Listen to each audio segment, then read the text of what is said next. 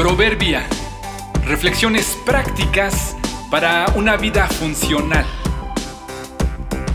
Enero 7. ¿Quién eres tú? Nuestra verdadera identidad es lo que somos, quitándonos lo que tenemos.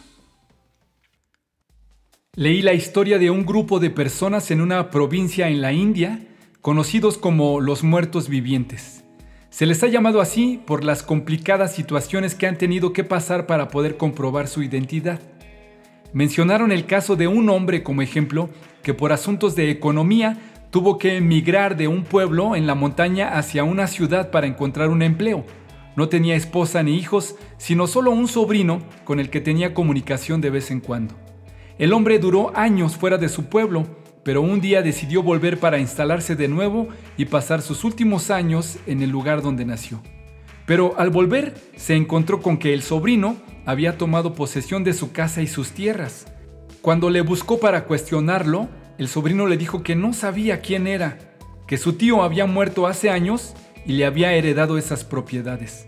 El hombre desconsolado fue a las autoridades y le mostraron un acta de defunción y los documentos que señalaban al sobrino como dueño legítimo. El hombre volvió con el sobrino a tratar de convencerle, pero este siguió negándolo. El reportaje dice que como este, hay cientos de personas en la misma situación. Debido a los fraudes y las lagunas en la legislación de esa provincia, no hay manera de que comprueben su identidad. Qué triste situación saber quién eres y que los demás no te lo reconozcan. Qué pena no poder demostrar tu identidad y tener que mendigar o volver a empezar para conseguir pertenencia a su identidad. Y acá, en nuestra provincia, ¿qué es lo que define a las personas? Un acta de nacimiento con un nombre nos da identidad, un documento de propiedad nos avala como dueños, un título dice que eres profesionista, pero ¿qué nos define? ¿Qué nos da valor? Nuestra verdadera identidad es lo que somos quitándonos lo que tenemos.